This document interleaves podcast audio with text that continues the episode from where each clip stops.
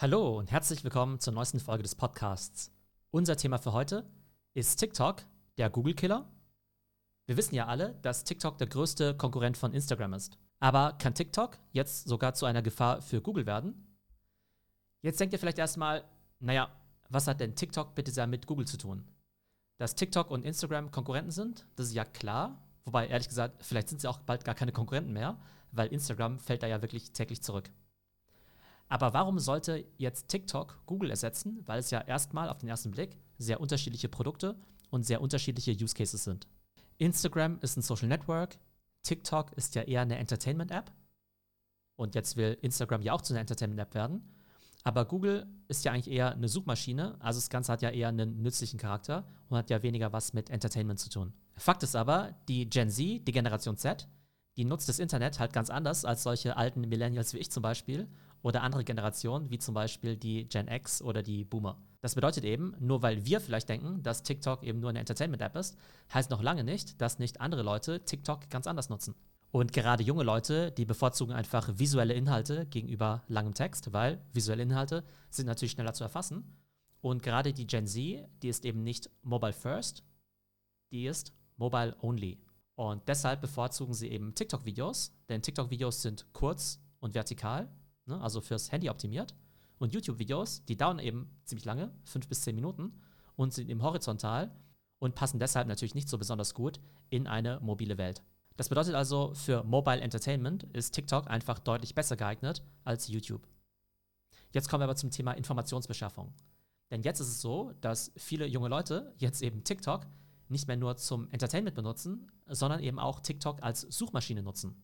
Wenn man eben schnell mal was wissen möchte, oder sich ein Tutorial anschauen möchte, dann ist TikTok oftmals jetzt eben schon die bessere Option als Google oder sogar als YouTube. Weil da möchte man sich einfach so kurze Videos anschauen, zum Beispiel Rezept für vegane Burger, beste Pizza in München oder wie repariere ich einen Wasserhahn. Und wir wissen ja, dass für solche Suchanfragen in der Vergangenheit ja auch YouTube schon besser war als Google, denn wenn ich eben nach einem Rezept suche für irgendein Gericht, dann ist natürlich YouTube auch besser als Google, weil Videos besser sind als Text. Aber jetzt in dem mobilen Kontext sind natürlich kurze vertikale Videos wiederum besser als lange horizontale Videos. Von daher den Shift von Text zu Video, den gab es so gesehen ja schon immer, gerade natürlich was Tutorials angeht. Und deshalb hat ja auch YouTube sehr stark davon profitiert. Und es konnte natürlich Google egal sein, weil Google und YouTube logischerweise zusammengehören. Da wurde dann einfach der Search-Traffic weitergeleitet an YouTube. Und das war natürlich für YouTube auch prima, weil die das Ganze natürlich per Werbung super monetarisieren konnten. Vielleicht sogar noch besser als reine Textsuchergebnisse. Also, TikTok ist eben nicht mehr nur eine Entertainment-App, sondern eben auch eine Suchmaschine. Und dieses Thema TikTok als Suchmaschine, das war ja schon seit längerem eine meiner Thesen. Aber so richtig belegen konnte ich es eben nie. Das war dann eher intuitiv, beziehungsweise man hat mal einzelne Datenpunkte dazu gefunden.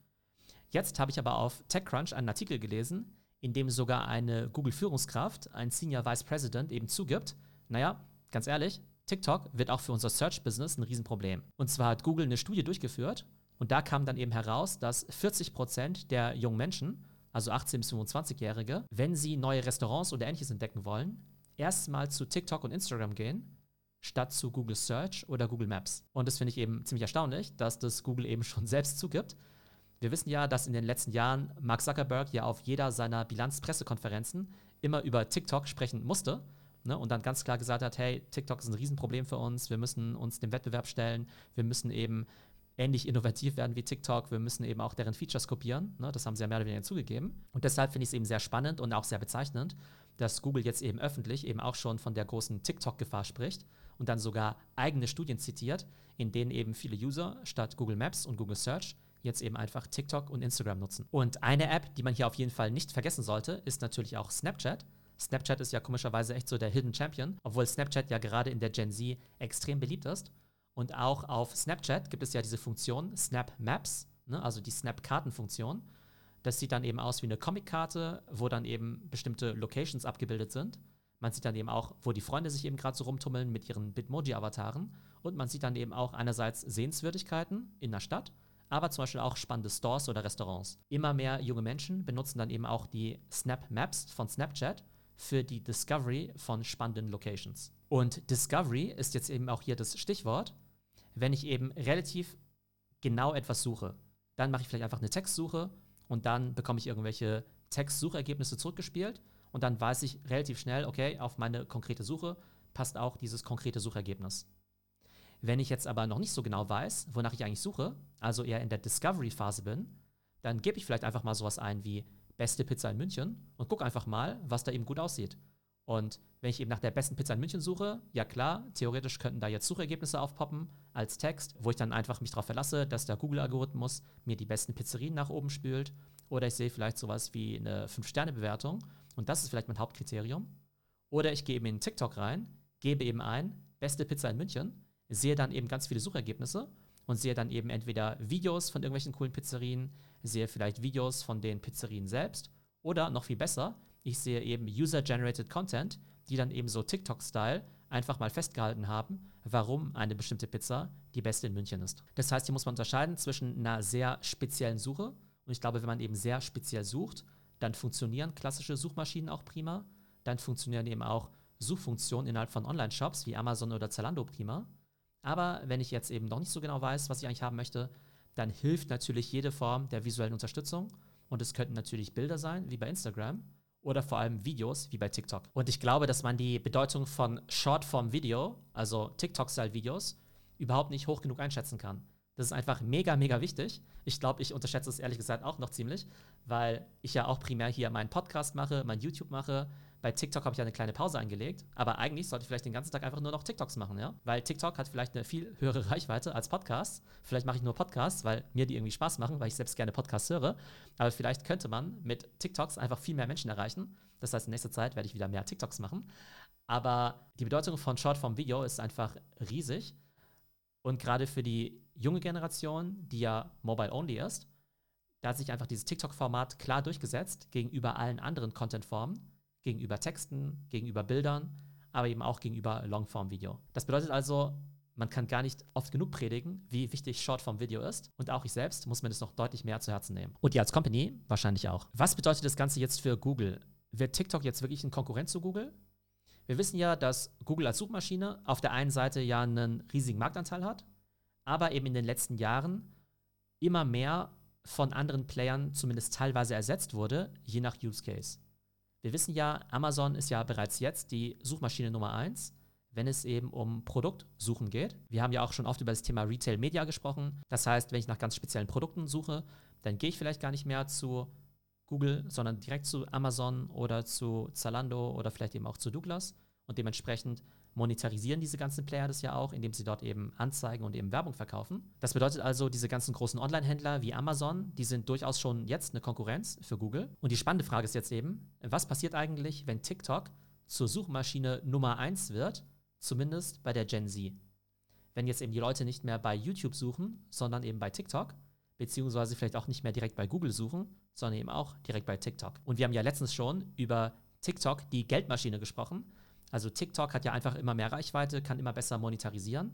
Aber derzeit monetarisieren sie ja vor allem die ganzen viralen Videos. Aber wenn TikTok jetzt zur Suchmaschine Nummer 1 wird, dann könnte man sich ja auch leicht vorstellen, dass Google vielleicht auch bald Suchanzeigen, also so ähnlich wie Google und Amazon, eben zusätzlich vermarkten wird, zusätzlich zu den ganzen Video-Ads, die sie ja bereits aktuell verkaufen. Also ihr müsst euch das so vorstellen, vielleicht suche ich ja bald bei TikTok nach beste Yogamatte und dann tauchen eben Videos auf für Yogamatten aber dann gibt es vielleicht auch gesponserte Anzeigen oder gesponserte Videos, die dann vielleicht auch nach dem Cost-per-Click-Prinzip ähnlich wie bei Google abgerechnet werden. Also ob das jetzt genauso in Planung ist, weiß ich nicht.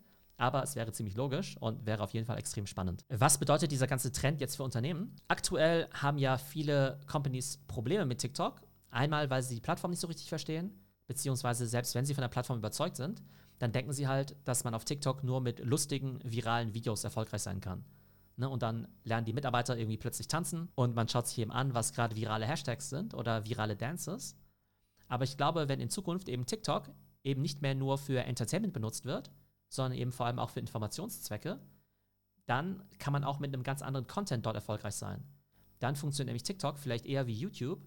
Und bei YouTube, da setzen wir ja auch nicht auf irgendwelche viralen Dance-Videos, sondern wir setzen eben dort auf edukative Videos. Also Education ist eben ganz wichtig, Information eben auch suchmaschinenoptimierte Videos, ne, dass man dann dementsprechend nicht versucht, trendy Music zu benutzen, sondern eben ganz bodenständig SEO betreibt, also eben die Titel optimiert, die Keywords optimiert, den Text eben optimiert damit man von der TikTok-Suche in diesem Fall gefunden wird.